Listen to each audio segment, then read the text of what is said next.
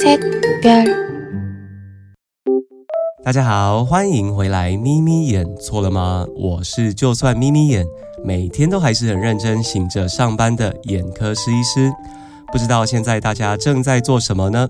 不管你现在正在办公室努力加班，正在开车回家的路上，或者是正在清理家里积了好久的灰尘，都希望今天的节目可以陪你度过一段愉快的时光哦。今天啊，我们要来讨论的主题是近视雷射。到底我适不适合近视雷射？还有目前比较热门的近视雷射手术方式有哪些？另外也要比较一下这些不同的手术方式，它们之间的差异。今天呢，我们的资讯量很大哦，所以希望同学们可以打起精神来，拿出笔记本。那累的时候，好啦，可以允许你们暂停休息一下，但是一定要听完哦，因为今天啊都是整理过后很精华的重点。那其实我们常听到的近视雷射手术，应该是要说，呃，角膜雷射屈光手术比较精确。雷射屈光手术要治疗的病患，就是屈光不正的这个族群。呃，屈光不正包含了我们常听到的近视啊、远视啊，还有散光。在上一集我们曾经讲过，眼睛它就像一台摄影机，视网膜是我们眼睛里面的底片。那进入眼睛的光线必须要精准的汇聚在我们的视网膜上嘛，我们才可以把东西看得清楚。屈光不正的病人啊，光线进入眼睛的时候，因为汇聚在视网膜太前面或者是太后面的地方，所以影像就没有办法看得很清楚。这种时候，我们可以借助镭射的方式，把我们的角膜哦，也就是眼睛最前面的镜头，雕塑成我们所希望的样子。让影像是可以精准的落在视网膜上的。那现在要讲到，到底有哪些人才是镭射屈光手术的适合人选呢？呃，如果说今天有一个病人，他走进我的诊间，那他是十八岁以上，他的屈光不正是很单纯的近视啊、远视、散光，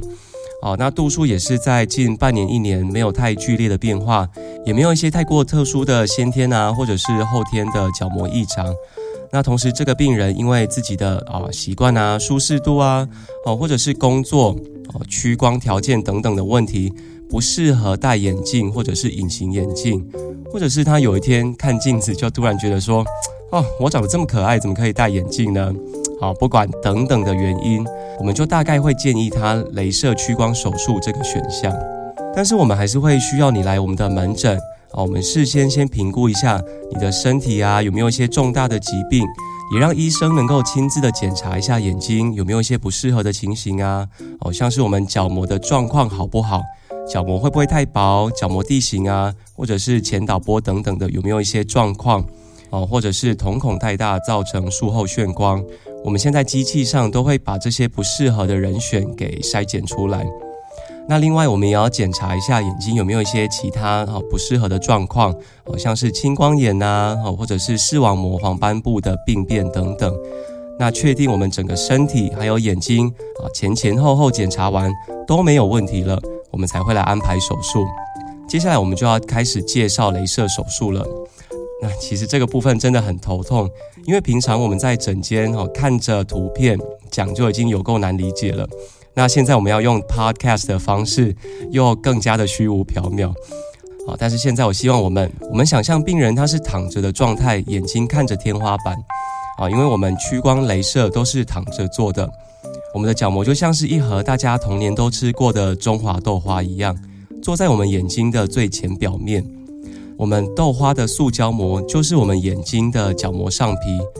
豆花本身就是我们的角膜基质啊，我们说果肉啦，像是角膜的身体一样。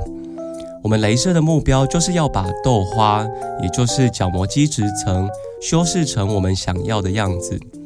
但是我们传统使用准分子镭射，呃，没有办法隔山打牛，也就是准分子镭射它没有办法直接隔着豆花的塑胶膜修饰下层的豆花，我就是修饰角膜基质层。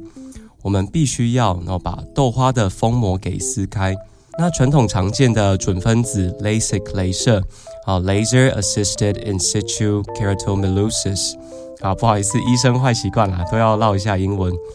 我们必须要把豆花的塑胶膜，好，带着一点浅浅的豆花肉，把它们给切开，切成一个角膜瓣，哦，像是我们撕豆花的塑胶膜，我们都会留着一点点连接的部分，哦，没有整圈撕下来。那这个东西就是我们常常听到的哦，手术有先瓣啊，没有先瓣，哦，讲的就是这个东西，就是这个瓣膜。那这个时候就可以露出下面的基质层，用准分子镭射去修饰它的形状跟厚度了。那你可能会问，诶，奇怪，明明 LASIK 就是准分子镭射啊，那为什么又会听到一些哦 LASIK 有加飞秒镭射呢？主要就是啊，我们刚才说的角膜瓣它的掀开方式有差异。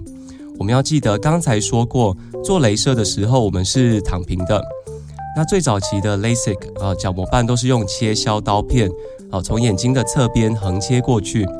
但是如果说要整个过程完全无刀的话，镭射机器它是架设在天花板的方向，我们是没有办法从眼球的侧边横扫过去的。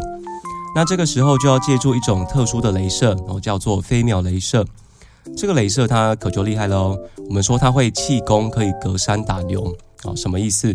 就是说，呃，假设我们想要切一个厚度是一百三十微米的角膜瓣，飞秒镭射光线它可以从天花板的方向照射下来，那角膜的一百三十微米深处就会因为镭射而上下分离。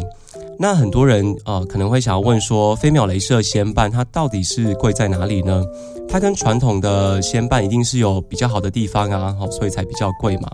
哦，那因为飞秒镭射它是用电脑的方式去设定镭射深度，所以说我们可以很有自信的确定说，这个瓣膜在我们所要治疗的区域都是很均匀平滑的厚度。假设我们今天用的是机械式的切割啊，哦，可能会稍微的哦，难免可能有一些地方会比较不规则，有些地方比较厚一点，有些地方比较薄。但是飞秒先瓣它也不是万能的哦。假设说有一个病人，他的角膜浅层的地方有一些比较浑浊的情形，啊，飞秒镭射的能量就可能没有办法很均匀的穿透到固定的深处，就会变成有一些地方已经切开了，呃，有一些部分还上下层粘住，那这样一半粘着的角膜反而是更危险的。所以说，医生在评估的时候，我们啊各种状况都会去仔细的斟酌，帮病人选最适合的方式。啊，所以说，统整一下刚才我们讲的。传统 LASIK 就是切削刀加上准分子镭射，那飞秒 LASIK 则是飞秒镭射加上准分子镭射。主要的差异是在角膜瓣的制作过程，那后续修饰度数的技术都是一样的，都是用准分子镭射。接下来你可能会想要问，我的度数适合做 LASIK 吗？那其实 LASIK 它可以做的范围真的是蛮大的，大概近视到一千出头啊，掂一下应该都还算可以做。那远视跟散光的话，大概最多是到五六百度左右，哦，大概就算是极限了。如果是你很贴近这个度数界限的临界值的话，那我们就要注意说，镭射哦，它是把眼睛的基质层给打掉。那越高的度数，我们就要打掉越多的基质。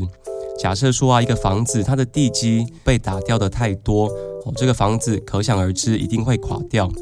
如果说我们的眼睛基质层哦被打掉的太多，我们也会担心隔了几个月哦甚至是几年，眼睛的角膜是不是会有塌陷变形的状况？